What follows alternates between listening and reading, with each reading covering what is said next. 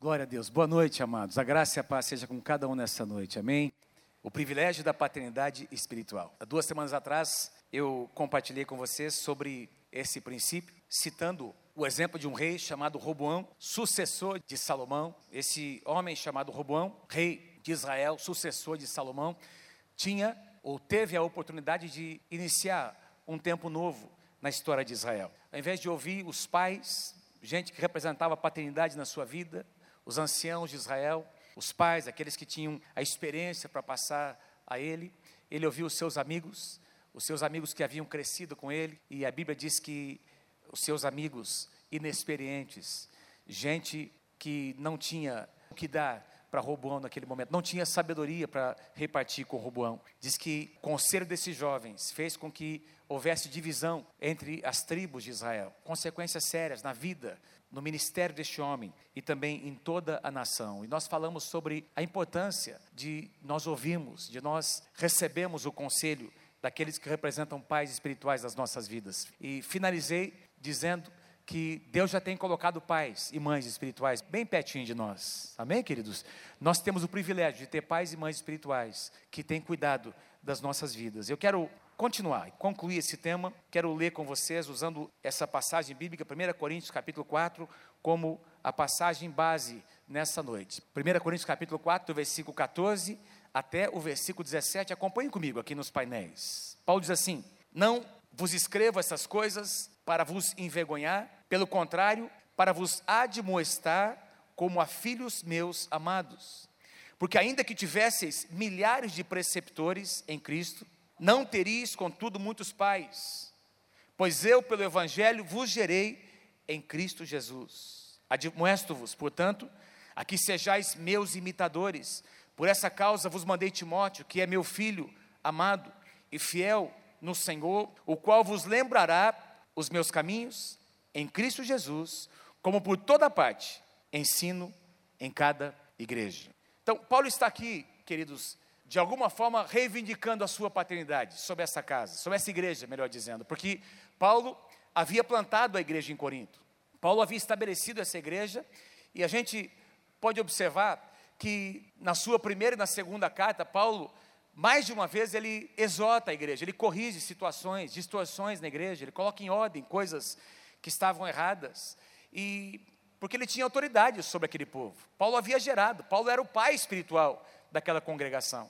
Muita gente havia se convertido naquele lugar pelas ministrações do apóstolo Paulo, e Paulo havia estabelecido presbíteros naquela igreja e tinha um ministério eh, de cobertura espiritual apostólica sobre aquela igreja, e Paulo está então reivindicando a sua paternidade, e ele chega a dizer: Olha, estou enviando a vocês o meu filho Timóteo. Timóteo, você sabe, foi uma das pessoas que acompanhou é, Paulo numa das suas viagens missionárias. Timóteo se tornou depois o, o, pastor da igreja em Éfeso, um homem de Deus, um homem, um tremendo homem de Deus, filho de Paulo, discípulo de Paulo. E mas duas palavrinhas me chamam a atenção. Gostaria que você observasse essas duas palavras que nós encontramos aqui. Essas duas palavras, a palavra preceptor e a palavra pai. Paulo cita aqui no versículo 15, ele diz assim: porque ainda que tivesseis milhares de preceptores em Cristo, não teríeis, contudo, muitos pais. Então ele coloca essas duas palavras, que talvez nós tenhamos aqui traduções diferentes. A tradução NVI vai chamar, uh, vai colocar ali tutor ao invés de preceptor. São duas palavras que têm duas conotações diferentes. Eu queria comparar essas duas palavras para que nós pudéssemos entender o que o apóstolo Paulo está tentando nos mostrar. A palavra preceptor, ela pode ser traduzida como um professor, ou como um instrutor, como diz a NVI, um tutor ou um conselheiro. Então Paulo está dizendo, vocês podem ter tido muitas pessoas, aliás a tradução NVI diz, vocês podem ter tido 10 mil tutores, mas vocês não tiveram, vocês não têm muitos pais. Essa palavra tutor ou preceptor, no contexto romano e grego, ela significava, ela denotava aquele escravo, aquele servo que era contratado por uma família, como nós temos até hoje, não é?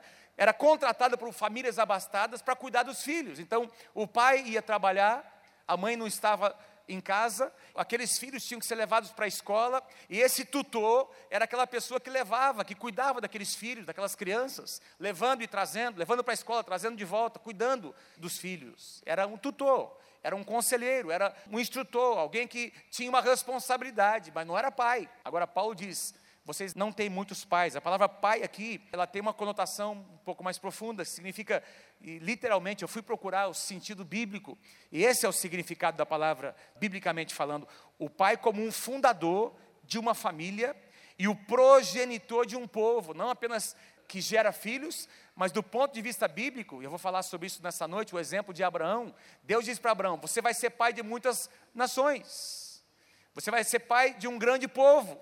Cada pessoa que é pai e mãe, que são progenitores, na verdade, uh, se você for considerar as gerações que vêm depois, são pais de um grande povo, sim ou não? Amém, gente? Vocês estão comigo, gente? Amém? Então, isso mostra o impacto que e a influência que um pai e uma mãe têm sobre a sua posteridade. Então, a ideia de pai aqui que Paulo quer trazer é dessa pessoa que tem uma influência maior, uma pessoa que começa uma linhagem através dele, aquele que infunde o seu próprio espírito em outras pessoas. Olha que coisa linda! Aquele que coloca dentro dessas pessoas, dos seus filhos, produz um impacto profundo, reparte o seu próprio coração. Isso é um pai, isso é uma mãe. É o papel que um pai e uma mãe têm no Senhor. Paulo então faz essa comparação, esses dois tipos de relacionamento. A influência de um tutor. Por exemplo, quem se lembra daquela professora que marcou a sua vida, não é? Lá na sua infância, aquela primeira professora, ou professor de educação física, ou professora que marcou, de alguma forma, marcou a sua vida. Uh, um tio teve uma importância, ou irmão mais velho, às vezes irmãos mais novos foram receberam a influência do seu irmão mais velho que às vezes, pela falta do pai ou da mãe, esse irmão assumiu o papel de pai na sua família. Mas não era pai, mas assumiu um papel. Então, tinha uma entrada, tinha uma influência naquela criança. E é um tipo de relacionamento, mas Paulo está, ele está indo além. Ele está dizendo: olha, vocês não tiveram muitos pais. Ou vocês não têm tido muitos pais. E uma coisa também que me chama a atenção é que Paulo coloca pais no plural. Ele não coloca no singular, ele não diz, olha, vocês não tiveram, vocês só tiveram eu como pai espiritual. Não, vocês não tiveram muitos pais, porque Paulo sabia, e nós sabemos, querido, Deus coloca pais na nossa vida, Deus coloca mais de uma pessoa para influenciar a nossa vida, amém, queridos? Deus coloca, muitas vezes, ao longo da nossa trajetória, Deus vai colocando, não muitas pessoas, eu acho que não são muitas pessoas, não, eu posso citar o meu exemplo. É claro, eu citei aqui hoje de manhã que os meus pais foram as pessoas que mais impactaram a minha vida, eu tenho certeza que os meus irmãos dizem a mesma coisa, mas Deus também colocou outras pessoas. Eu posso olhar para a vida do meu pai e eu sei que na vida dele, ele tem algumas referências de pais espirituais que influenciaram a vida dele especialmente pastor Iverson, não é assim, pai? Que até hoje é uma referência para o meu pai. É um pai espiritual na vida, foi, trouxe uma marca na vida do meu pai da minha mãe, e isso chegou até nós, até a nossa geração. Então Paulo está dizendo: olha, vocês não têm muitos pais, alguns pais, pessoas que entraram na sua vida de uma maneira mais intensa, que influenciaram, que exerceram paternidade espiritual sobre a sua vida. Glória a Deus, porque Deus tem nos dado pais espirituais. Glória a Deus. Porque Deus coloca pessoas na nossa vida, em determinadas épocas da nossa existência, pessoas que marcam, pessoas que realmente produzem, estabelecem algo da parte do Senhor. Quem aqui pode levantar sua mão e dizer comigo, obrigado, Jesus, pelos pais espirituais.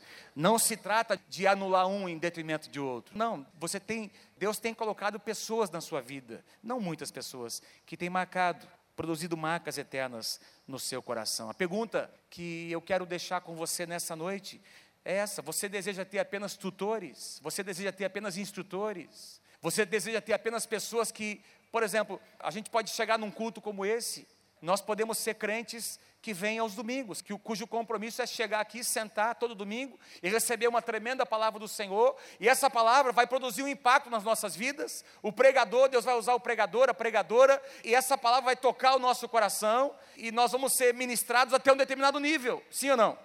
Nós podemos ir embora para casa, nós podemos estabelecer determinados limites, e, na verdade, é um tipo, é um nível de relacionamento, mas Deus quer colocar pessoas que entram um pouco mais na sua vida. Porque muitos de nós, queridos, nós estabelecemos limites. Então, inconscientemente, Deus começa a colocar, além de pessoas que influenciam, como eu nessa noite estou pregando a você, ministrando ao seu coração, mas no teu dia a dia, lá na célula, por exemplo, Deus quer colocar um pai espiritual, uma mãe espiritual, para tocar o teu coração. Você, como líder, tem o seu supervisor, que Deus tem colocado para exercer paternidade sobre a tua vida. E nós, inconscientemente, podemos estabelecer determinados limites. Não, essa pessoa não vai passar daqui. Eu não quero que ela entre naqueles lugares, eu não quero que ela faça determinadas perguntas. Então, o meu relacionamento com essa pessoa vai ser até esse nível. Então, é o nível de um tutor, de um instrutor, mas Deus quer que você tenha paz espirituais na tua vida, que entre um pouco mais fundo, que conseguem tratar, ajudar, cooperar para que Deus trate com o seu caráter, com a sua alma, pais espirituais que consigam ordenar, colocar em ordem algumas coisas que Deus quer ordenar na sua vida. Quem pode dar glória a Deus por isso? Então, o que é um pai espiritual? O que é uma mãe espiritual? Pais espirituais são pessoas maduras em sua caminhada cristã, no seu relacionamento com Deus, pessoas que se colocam à disposição de Deus para investir no crescimento e no amadurecimento de outras pessoas. Vamos ler comigo? Pais espirituais são pessoas maduras em sua caminhada cristã, que se colocam à disposição de Deus para investir no crescimento e amadurecimento de outras pessoas. Veja, eu não coloquei aqui que são pessoas perfeitas. Eu não coloquei aqui que são pessoas que já chegaram num determinado patamar na sua vida, que também não precisam mais ser corrigidas. Na verdade, eles são pais, porque eles também possuem pais espirituais sobre a sua vida. Aqui tem um princípio importante: quem não sabe ser filho, não consegue ser um bom pai. Amém? Vocês estão comigo, gente? Então, por exemplo, de certa forma, o presbitério dessa casa, de certa forma não, o presbitério, os pastores dessa casa exercem paternidade espiritual sobre toda a congregação. No entanto, como presbitério, nós também temos paternidade sobre as nossas vidas. Nós temos gente com quem nós nos relacionamos, nós temos pessoas que são referências na nossa vida. Paternidade é um princípio muito importante no reino de Deus. Pais espirituais são pessoas maduras na sua caminhada com Deus na sua caminhada cristã, que se colocam à disposição de Deus para investir no crescimento e amadurecimento de outras pessoas. Eu ouso dizer, eu ouso dizer nessa noite, que cada um de vocês é chamado por Deus para ser pai e mãe espiritual na casa do Senhor. Eu ouso dizer que cada um de nós tem um chamado não importa o ministério que você tenha, não importa a sua personalidade, não importa os seus dons e talentos, Deus tem chamado no maior grau, no maior nível e em menor nível, não é? Depende de cada um, mas Deus tem chamado cada um de vocês que estão aqui me ouvindo para se tornarem pais espirituais na casa do Senhor. Pessoas que exercem influência sobre outras pessoas, pessoas que tocam o coração. Agora, eu sei que nem todos se tornarão. Porque muitas vezes nós não nos colocamos à disposição, não que Deus não poderia nos usar, mas nós não queremos, muitos de nós não querem estar neste lugar, mas que Deus quer usar cada um, Deus quer. Que Deus quer levantar cada um aqui para ser um pai uma mãe espiritual, isso Deus quer. Cada caso uma igreja, cada membro um ministro. Cada caso uma igreja, cada membro um ministro do Senhor Jesus. Eu creio que é isso que Deus quer. É assim que Deus quer usar cada um de nós. Quero tomar como exemplo os patriarcas de Israel: Abraão, Isaac e Jacó. Aqueles que são chamados são uma referência de paternidade da Bíblia, de pais espirituais. No Antigo Testamento, principalmente, você vai encontrar muitas declarações. Por exemplo, quando Deus se apresenta para Moisés, Deus se apresenta assim no seu chamado: Eu sou o Deus de Abraão, o Deus de Isaac e o Deus de Jacó. Você vai observar Deus repetindo, muitas vezes a Bíblia repetindo essa declaração, um Deus que se compromete com as gerações. Gente, o nosso Deus tem um compromisso com as gerações. O nosso Deus é um Deus que quer abençoar a nossa linhagem. Deixa eu dizer uma coisa: Deus está levantando pais e mães espirituais nessa casa. E você não é chamado apenas para ser um pai e uma mãe que gera filhos naturais.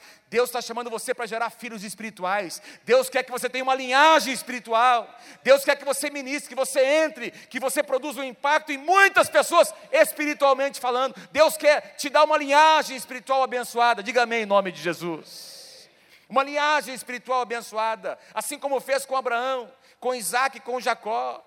Gerações gerações sendo visitadas por Deus, lá em Êxodo capítulo 20, lá na relação dos dez mandamentos, diz lá que Deus visita, olha que coisa linda, Deus visita com a sua misericórdia até mil gerações, até mil gerações. Sabe o que eu vejo nisso? Deus dizendo que não tem limite para a misericórdia do Senhor. A partir do momento em que a graça de Deus tocou a sua vida, essa mesma graça já tocou a vida dos seus filhos, já tocou a vida dos seus netos, que nem nasceram ainda, mas o poder do sangue de Jesus já está na tua posteridade. Agora, requer um posicionamento teu, para que essa bênção toque a tua posteridade, para que essa bênção toque nas gerações. Isso tem a ver com paternidade. Deus quer que você exerça, Deus quer que você não abra mão da sua paternidade para que essa bênção toque a sua posteridade, para a honra e glória do Senhor Jesus, uma descendência abençoada. Deus tem um compromisso com a nossa posteridade espiritual, porque Ele é um Deus de gerações. Vamos ler juntos essa frase? Vamos lá? Um, dois, três, vamos lá. Deus tem um compromisso com a nossa posteridade espiritual, porque Ele é um Deus de um Deus de gerações. Deixa eu mostrar para vocês aqui o exemplo de Abraão.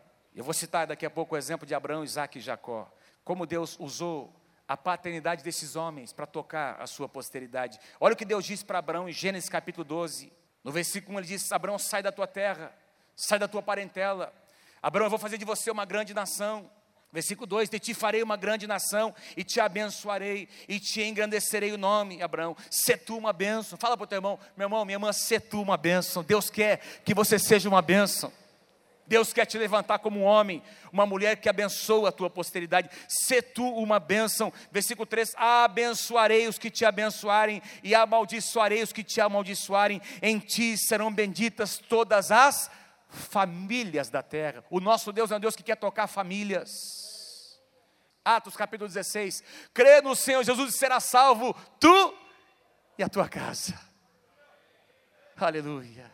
Aleluia. Quem aqui tem gente na sua família que não é convertida ainda? Levanta as suas mãos. Levanta uma das suas mãos. A palavra do Senhor para você nessa noite é: crê no Senhor Jesus e será salvo tu e a tua casa. Tu e a tua casa. Então você não pode se conformar até que isso aconteça. Você tem que orar, que interceder, porque é a promessa de Deus alcançar toda a tua família. Abraão, eu vou abençoar famílias, eu vou tocar em famílias, por meio da sua vida. Gente, o que Deus está fazendo agora, na minha vida e na sua vida, na verdade começou antes de nós. Começou antes de nós. Eu citei aqui hoje de manhã a minha própria experiência. Meus pais não estavam aqui, mas eles me contaram. Meu pai me contou que o meu avô e minha avó se converteram lá pelos anos, pela década de quanto, pai? 30. Década de 30. O meu avô era da igreja presbiteriana, é isso? E a minha avó também era da igreja. Também. Ainda bem, né? Que os dois frequentavam a mesma igreja. Glória a Deus, né? Eles se converteram na década de 30. Olha, não estamos falando de 80 anos atrás. Alguém pregou o evangelho para os meus avós. Deus levantou alguém para semear a palavra nos meus avós. Essa palavra tocou o coração dos meus avós. O meu pai se converteu, se desviou. Deus usou a irmã Lígia para trazer meu pai de volta. Ô, oh, irmã Lígia, glória a Deus. Aliás, pastor Samuel, quando a pastora Lígia conheceu o pastor Samuel, meu pai estava noivo de uma moça, não é? Vocês não sabiam disso? E a irmã Lígia, uma mulher de oração, ela disse assim: Esse homem é meu. Esse homem é do Senhor, né? Mas é meu no Senhor, amém. Glória a Deus. e aí, meu pai, graças a Deus, ele abandonou o Egito para entrar na terra prometida. Amém, irmãos? Glória a Deus. Aí Deus trouxe de volta o pastor Samuel. Agora, o pastor Samuel, quando voltou para a igreja, quando conheceu o pastor Ali, quando começaram a se relacionar, quando se casaram, nem tinham ideia de que um dia estariam aqui sentados. Nem tinham ideia do que Deus faria. Mas Deus tinha começado antes dele. Essa palavra entrou no coração dos meus avós, que eu nem conheci, querido que alguém ministrou a palavra para eles, e que antes desse alguém ministrar, lá no começo do século passado, há dois séculos atrás, Deus enviou missionários lá de uma terra distante para evangelizar, para trazer o evangelho para o Brasil. A semente foi plantada no coração de uma pessoa e essa outra pessoa exerceu, plantou a semente em outras pessoas, até chegar nos meus avós. Isso tocou os meus pais, tocou a nossa vida e agora os nossos filhos já estão servindo ao Senhor. Eu posso contar quatro gerações servindo a Deus, servindo ao Senhor, porque a misericórdia de Deus vai tocar até mil gerações. Olha como o nosso Deus é um Deus que quer tocar gerações, amado. Paternidade, quando a paternidade é exercida, a bênção vai sendo transmitida, querido. Ah, mas eu errei, pastor. Eu cometi alguns erros, os meus filhos nem estão aqui comigo. Então eu quero te desafiar. Talvez eu já tenha citado esse princípio aqui. Talvez você esteja colhendo hoje os frutos de uma antiga semeadura tua. Mas eu te desafio nessa noite a começar a lançar uma nova semente. E você daqui a pouquinho vai começar a colher os frutos dessa nova semente. Os teus filhos que estão longe, que estão lá fora, vão retornar para a casa de Deus. Porque o nosso Deus é um Deus que ama os filhos pródigos. Os filhos pródigos, eu profetizo em nome do Senhor Jesus que eles vão voltar para a casa do Pai. Aleluia. Serão restaurados na casa do Senhor. Quem crê, dê um aplauso bem forte ao Senhor. Amém, Senhor. Em 1998, quando nós assumimos, quando nós recebemos dos nossos pais pastor Samuel, pastora Lígia, responsabilidade, o bastão para continuar pastoreando essa casa. Eu não sei se eles se lembram disso, mas nós lemos essa passagem para eles. Foi a passagem bíblica que nós dedicamos aos meus pais, pastor Samuel e pastora Lígia. Em setembro de 98 nós lemos, não lembro o dia, mas nós lemos essa passagem bíblica. João capítulo 4, versículos 37 e 38. Assim é verdadeiro ditado: um semeia e outro colhe. Eu os enviei, Jesus disse aos seus discípulos, para colherem o que não cultivaram. Outros realizaram o trabalho árduo e vocês vieram a usufruir do trabalho deles. Os seus pais espirituais lançaram a semente, choraram, intercederam, clamaram, e vocês hoje estão desfrutando. Gente, olha ao seu redor. Tem gente que chegou aqui em nosso meio dos últimos meses. Olha a estrutura que hoje, qual Deus tem nos abençoado, enquanto muitos de vocês estão aqui ouvindo a palavra, alguém está cuidando dos seus filhos lá embaixo. É bom demais isso ou não, amados? Tem gente habilitada, tem gente capacitada para cuidar dos seus filhos, enquanto você senta aqui para ouvir a palavra num ambiente lindo como esse. Mas que coisa linda, amados, a gente poder desfrutar de uma estrutura como essa. Mas não foi sempre assim, não. Eu me lembro da época da tenda, o ar-condicionado lá era diferente. Era um vento que vinha, que soprava diretamente da natureza. Era uma tenda, era uma tenda de lona, era assim, os diáconos na época levantavam aquela, era amarrado com corda, aquela lona, não é, em volta, e a gente recebia aquele frescor do vento que vinha de fora, não é? O, o chão era um chão batido de terra, tinha pedras no chão, a criançada ficava lá sentado, um banquinho de madeira bem duro, bem mais duro do que você está sentado hoje aí, e a gente tinha que ficar lá ouvindo a palavra. Ai de nós, se a gente se levantasse daquele lugar. Amém, né, pastor Samuel? Meu pai só fazia assim. Aí ele fazia dois. No três, meu irmão, a gente já sabia que a coisa ia ficar difícil lá em casa. Lembro uma vez que chegou no três e nós fomos para casa, rapidinho. E o meu irmão Samuel, quando viu que meu pai estava chegando, foi, deitou na cama, fez que estava dormindo. meu pai, pastor Samuel, usou é, a vara como despertador né, naquele momento, para acordar o meu irmão Samuel. Ele acordou apanhando, né? Acordou levando uma surra pela bagunça que ele tinha feito lá na, na igreja. Mas era assim, a estrutura é diferente, mas você que chegou faz pouco tempo já está desfrutando do trabalho de muitas outras pessoas que lançaram, que semearam. Quem pode dar glória a Deus? Quem pode dar um grande aplauso por isso? Glória a Deus. Da mesma maneira, nós podemos crer que muitas outras pessoas virão e vão desfrutar daquilo que você está semeando na casa do Senhor. Porque agora é sua vez. Você está desfrutando do que outros plantaram, mas Deus está chamando você para que você se torne um semeador na casa do Senhor, para que você se torne também um pai e uma mãe espiritual que vai trazer um impacto, vai investir no reino de Deus, para que outras pessoas usufruam do seu trabalho. Abraão foi o primeiro em Abraão começou uma nova linhagem. Deus disse Abraão: sai da tua terra, sai da tua parentela. Abraão vivia numa terra de pagãos, idolatria, pessoas idólatras. E Deus diz: Abraão, sai deste lugar, vem para uma outra terra, e eu vou começar alguma coisa nova em você. Mas Deus começou alguma coisa nova por meio da sua vida. Deus começou alguma coisa nova, uma nova linhagem. Diga amém se você crê em nome de Jesus. E em Abraão alguma coisa nova começou a acontecer. O seu filho foi tocado, Isaac o seu neto Jacó, os seus bisnetos, que formaram as doze tribos de Israel. Olha como a bênção, e você observa a história, você vai vendo como a bênção foi se multiplicando, até no sentido natural. prosperidade financeira, Deus foi abençoando, é? a paternidade foi sendo exercida de geração em geração e a bênção foi se multiplicando. Glória a Deus por isso. Mas ele teve que agir. Abraão foi o homem, as coisas não aconteceram por acaso. Houve uma ação por parte de Abraão, queridos. E a gente vai observar que Abraão teve até algumas ações erradas e sofreu consequências por isso. Eu vou citar daqui a pouco. Mas olha o que Deus diz a respeito de Abraão, que coisa linda. Gênesis capítulo 18. Eu acho muito lindo quando nós temos na Bíblia declarações do próprio Deus sobre alguém. Por exemplo, quando Jesus faz declarações sobre algumas pessoas que surpreenderam ele mesmo pela sua fé. Pastor Luiz pregou algumas semanas atrás sobre a mulher com fluxo de sangue. Jesus parou tudo o que estava fazendo porque ele se surpreendeu e ele fez questão de fazer menção da fé que aquela mulher teve. Eu acho lindo na Bíblia quando o próprio Deus se manifesta mostrando, fazendo, falando sobre pessoas que o surpreenderam. Olha o que Deus disse sobre Abraão.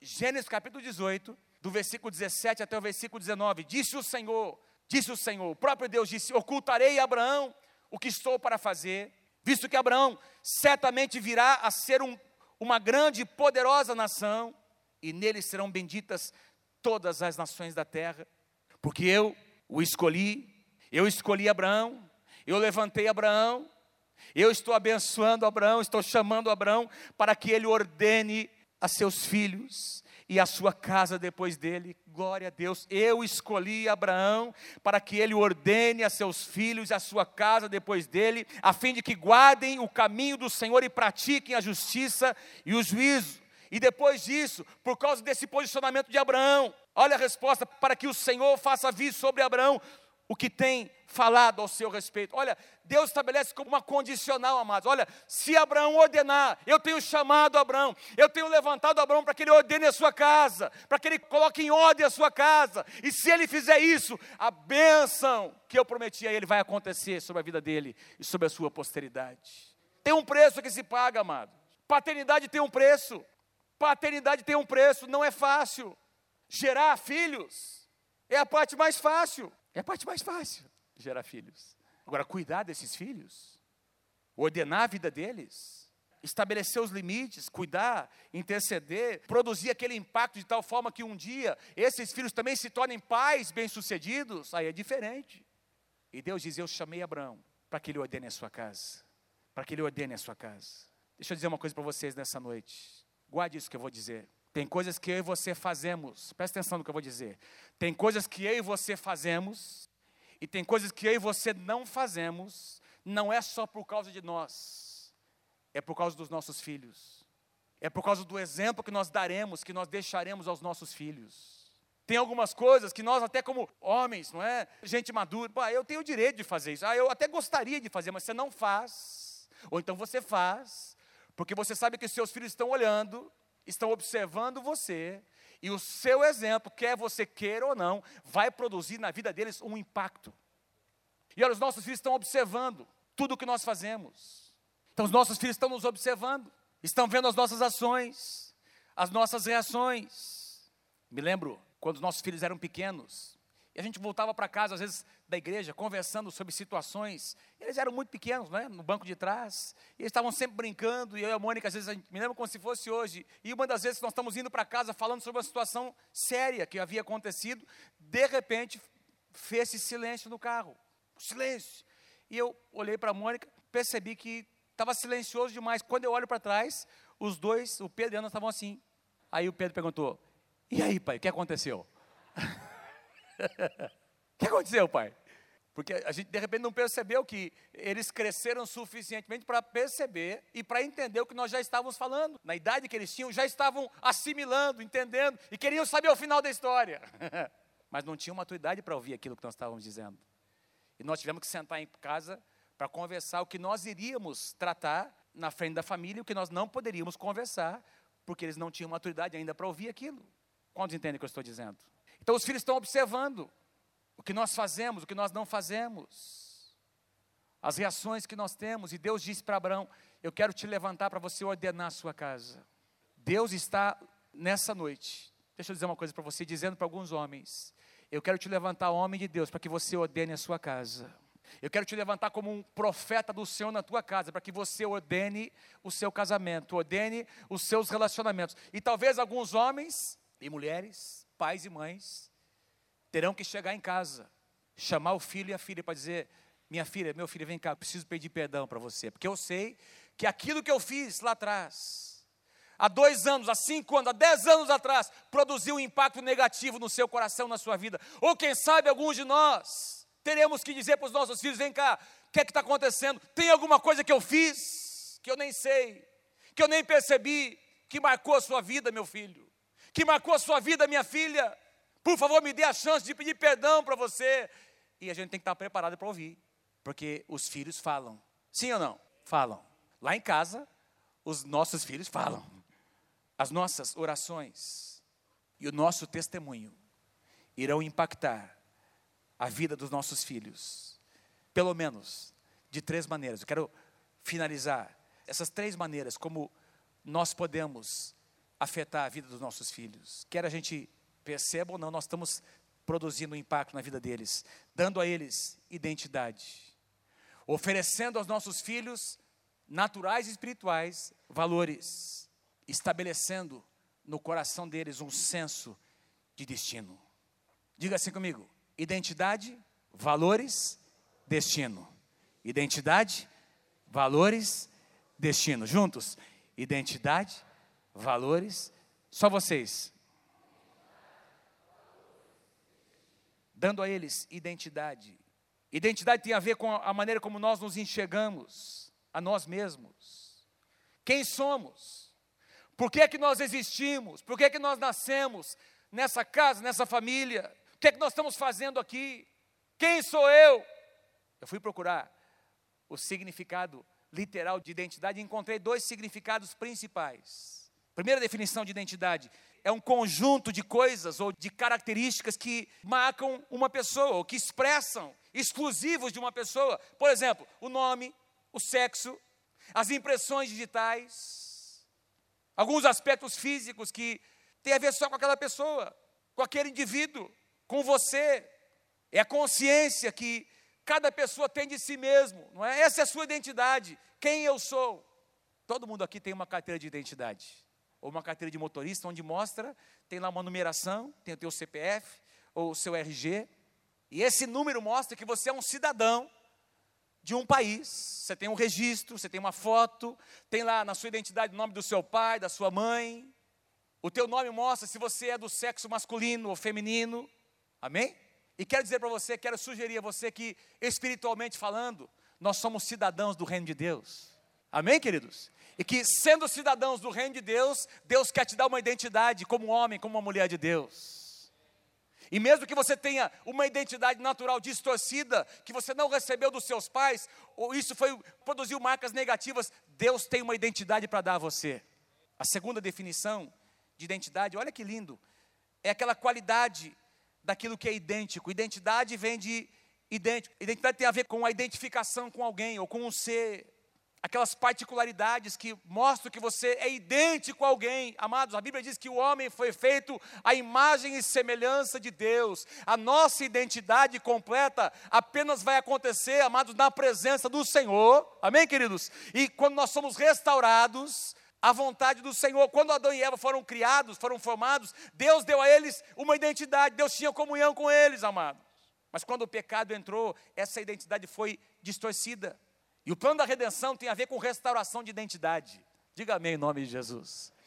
O plano da redenção tem a ver com nos levar a ser o que Deus planejou desde a fundação do mundo para cada um de nós. Identidade, identidade.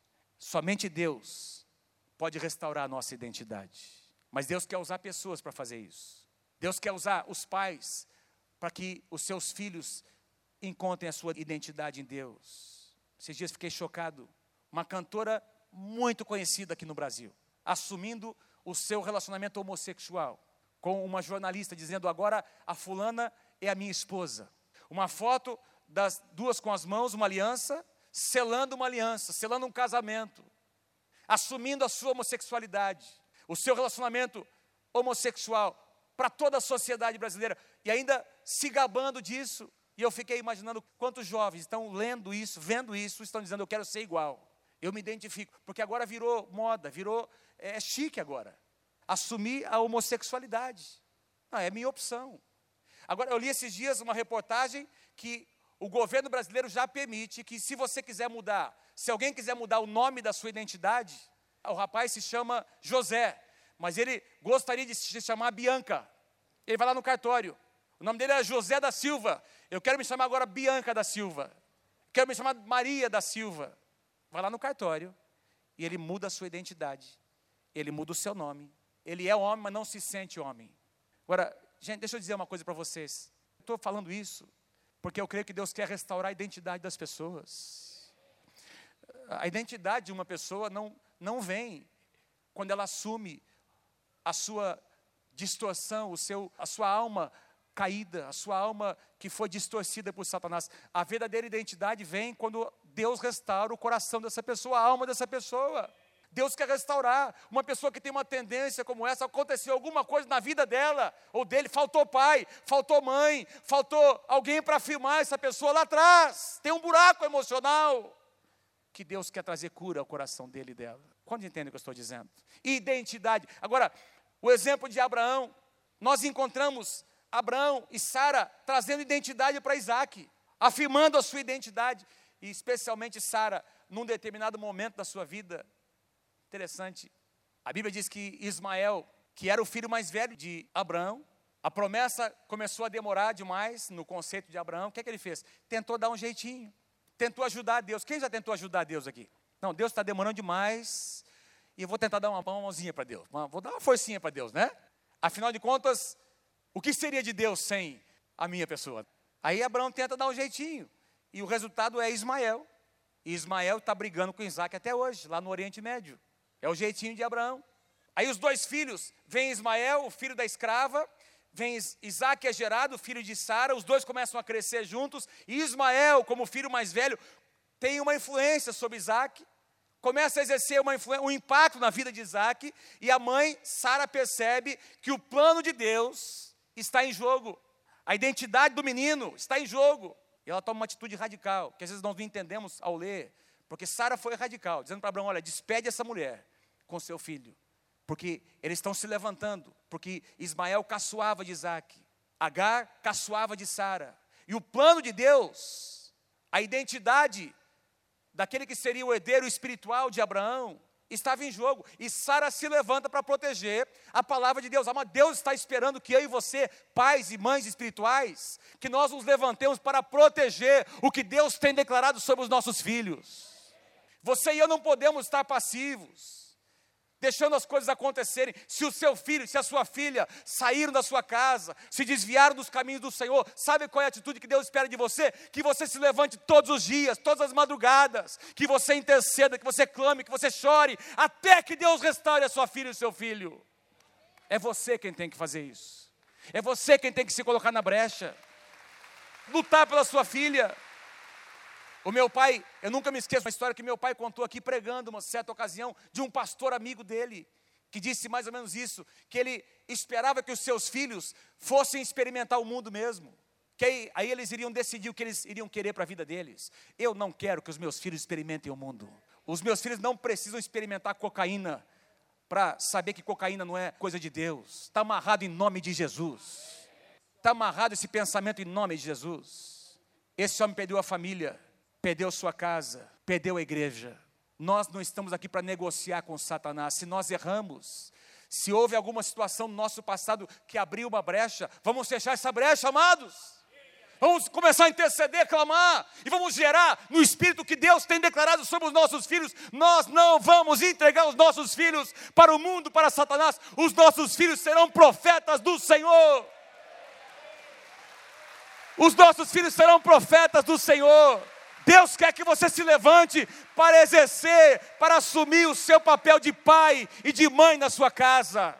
Paternidade espiritual. A bênção não vem por acaso. Um preço tem que ser pago, queridos. Valores. Pais oferecem, pais geram valores. Os mais altos valores, o nível alto de valores dos seus filhos. Que são valores? O valor é o que você tem como importante para você. Você investe naquilo que é importante para você. Você gasta tempo com aquilo que é importante para você.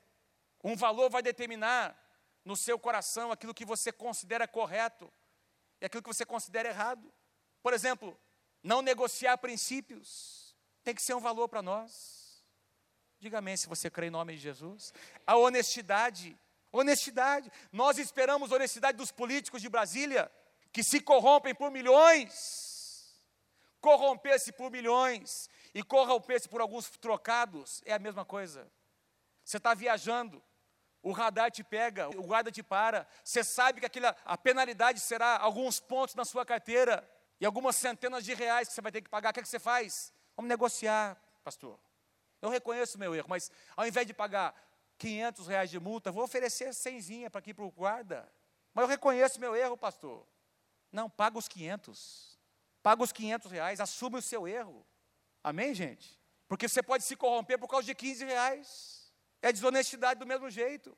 E isso mostra o seu valor. Ah, o seu filho está atrás do banco vendo você negociar com guarda. Não tem um jeitinho aí, guarda? Ô, seu guarda, não dá para dar um jeitinho aí, não? E o guarda está lá enrolando, não é? Já parei. Teve uma situação que eu parei, paguei multa, ultrapassei, e no finalzinho entrei numa faixa contínua, não percebi. Lá na frente tinha um guarda. Aí o guarda começou a conversar comigo e começou a coçar a orelha. Pois é, a gente pode resolver isso, não é? E conversa vai, conversa vem, enrolando, querendo que eu molhasse a mão dele. Ele disse: Não, pode fazer a mão. Não, a gente pode resolver de outro jeito. Não quero resolver de outro jeito. Faz a multa. Vou pagar a multa. Honestidade. Honestidade. Valor. Amar a verdade e conhecereis a verdade, e a verdade vos libertará. Não tem libertação fora da verdade. Quando alguém peca, pecado é pecado, tem que ser confessado, tem que confessar tudo. Não tem meia verdade, não tem meio pecado, não tem meia confissão. Vocês estão entendendo? Vocês estão comigo, gente? Está batendo forte, pastor. Você tem valores no seu coração? Seus filhos estão aqui vendo como você age, o que você faz. Quando você assume compromissos, você é uma pessoa pontual. Pergunta para a pessoa se ela, você tem prioridade na sua vida? Você é uma pessoa pontual? Gente, presta atenção no que eu vou dizer. Olha, deixa eu dizer uma coisa para vocês aqui. Eu não estou, ao dizer isso, não estou me dirigindo a ninguém especificamente, mas quando você chega num culto como esse, 40 minutos atrasado, você está mostrando o valor que tem a casa de Deus para você. Quando um jovem pega um chiclete e cola debaixo de uma cadeira como essa, que custou um preço e que você ajudou a comprar, isso mostra o valor que tem isso para você. Quando alguém vai no banheiro da igreja e pega papel higiênico e joga lá no teto ou no chão, isso mostra o valor que a igreja tem, pra, que a casa de Deus tem para você. Se você chega 40 minutos atrasado, você perdeu 40 minutos de bênção. Você perdeu o louvor, você perdeu a adoração. Ah, pastor, mas é muita gente. Chega mais cedo. Cada vez vai ter mais gente. Glória a Deus por isso. Senhor, traga mais gente, traga mais famílias. Em nome de Jesus, traga mais. Pergunta você, quando você vai no cinema com a sua esposa, você chega atrasado? Você pede metade do filme? Normalmente não. Então por que chegar atrasado na casa? Pastor, eu estava vendo o joguinho. Então o jogo é mais importante para você do que cultuar o Senhor. Valores. Valores. Quando você combina de encontrar alguém em determinado horário, você é daquele tipo de gente que já ganhou a fama de ser o atrasado. Sempre que você marca um horário, as pessoas já sabem que você nunca vai chegar no horário. Esse é um valor. Isso mostra uma imagem. Então, gente, se você marcou que vai chegar 9 horas, se você vai atrasar 5, 10 minutos, você tem que ligar para. Olha, vou atrasar, aconteceu isso, isso e aquilo, não vou conseguir chegar. Mas se você assumir o compromisso de chegar a determinada hora e você sempre atrasa, tem alguma coisa errada com o teu valor. Aquela pessoa não é importante para você, porque ela está lá no horário que você marcou. Quantos estão entendendo o que Deus está dizendo a você nessa noite? Valores. Valores manter o nome limpo na praça, ah, não estou nem aí. Não estou nem aí, não. Não, você tem que estar tá aí sim, os seus filhos estão olhando, estão observando você. Amar a casa do Senhor. Quantos de vocês amam a casa do Senhor? Eu não sei quanto a você, mas eu amo este lugar. Ah, eu, eu amo. eu amo a casa de Deus. É, meu coração muda. Quando eu entro num lugar como esse, quando nós começamos a louvar o Senhor, alguma coisa acontece aqui no meu coração quando nós nos reunimos, tem uma presença profética do Senhor, tem alguma coisa sobrenatural que acontece. E o que você fala sobre a casa de Deus, se você investe ou não na casa do Senhor, dizimar na casa do Senhor, semear no reino de Deus. O que é que você diz em casa? Eu não dou, não, porque para mim pastor é tudo safado. Não é. Pastor é tudo pilantra. Não é. Eu não sou pilantra, não sou safado. Meu pai também não é. Pastor Luiz também não é. A minha esposa não é, a pastora Liz não é. Os nossos pastores aqui diários, Jorge não é safado. O Brigo também não, né, Brigo? Ou será que todos os médicos são pilantras? Tem alguns que são? A gente ouve notícias. Todos os advogados são safados? Não, não são. Agora, se você entende o princípio de semear na casa do Senhor, não é para agradar um pastor, não é porque o pastor, a pastora estão dizendo, é porque é um princípio da palavra de Deus.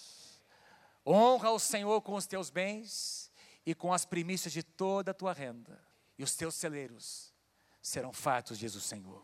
Você entende o princípio, você semeia, os teus filhos estão vendo, porque isso mostra o valor que a casa de Deus tem para você. Não ouvi nenhum amém quase, mas é verdade. É verdade.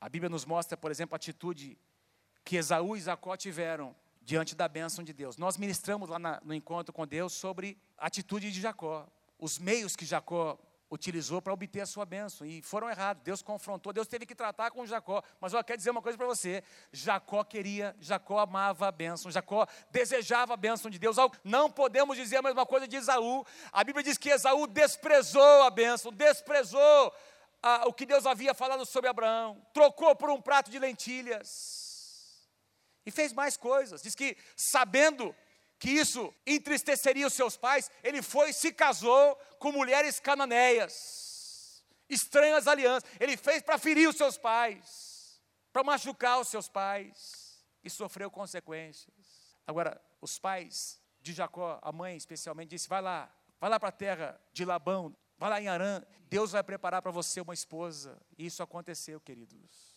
Jacó casou no Senhor e teve um casamento abençoado apesar de ter cometido muitos erros, porque alguém o instruiu.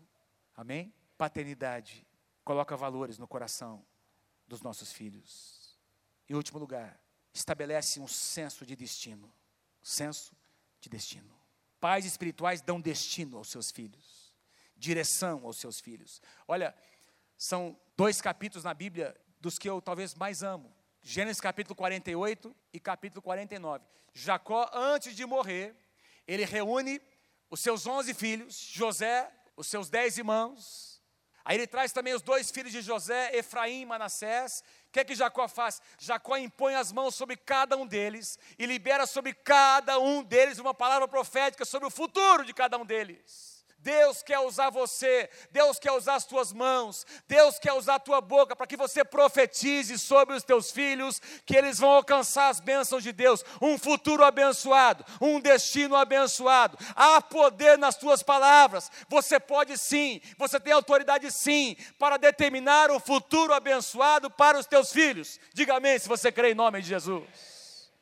Jacó reúne os seus filhos e profetiza sobre eles, sobre cada um deles, uma palavra específica, amados. Você será abençoado, você será frutífero. E ele diz coisas, diz detalhes. Você vai observar depois, durante a história das doze tribos, as palavras proféticas de Jacó se cumprindo em cada um deles.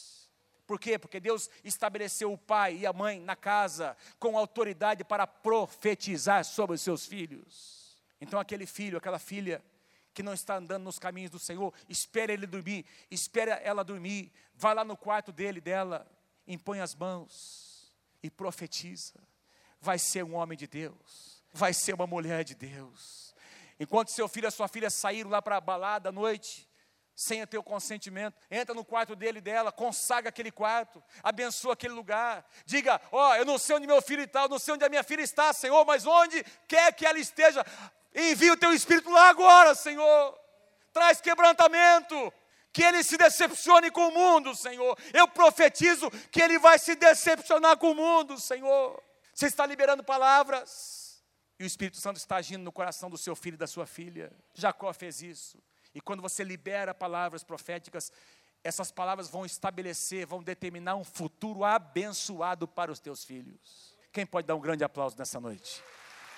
Não, eu quero ouvir um aplauso mais forte ao Senhor. Glória a Deus! Identidade, valores e destino. Vamos repetir essas três, três palavras juntos? Vamos lá? Identidade, valores e, mais uma vez, identidade, valores e destino. Deus está chamando você e eu. Deus está desejando nos levantar como pais espirituais.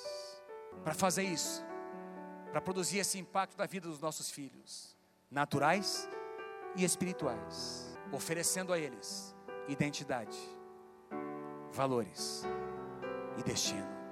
O nosso Deus é um Deus que abençoa a nossa linhagem. Diga amém se você crê em nome de Jesus. Deus abençoa, Deus quer abençoar a nossa linhagem natural e a nossa linhagem espiritual. Há uma linhagem natural, filhos. Pastor, não sou nem casado. Não tem problema, um dia você vai casar. Quem crê? Diga amém em nome de Jesus. Os filhos que você nem teve ainda, Deus vai usar a tua vida para abençoar esses filhos. Deus vai abençoar a tua posteridade porque você é um homem de Deus, você é uma mulher de Deus, o sangue de Jesus já tocou a tua vida e quebrou a maldição, quebrou aquela sequência de maldição que vinham da tua posteridade, terminou em você. O sangue de Jesus anula essa maldição e começa em você uma nova linhagem. Começa em você alguma coisa nova.